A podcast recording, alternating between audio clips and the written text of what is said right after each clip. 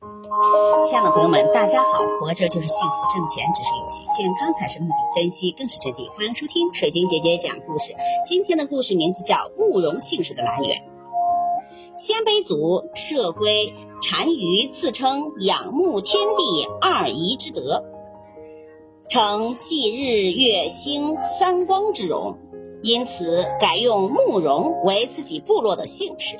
慕容姓氏名人有。东晋十六国时期，前燕政治家、军事家慕容恪；十六国时期，后燕将领慕容龙；五代后周将军慕容延超、慕容永；五代宋初将领慕容延昭。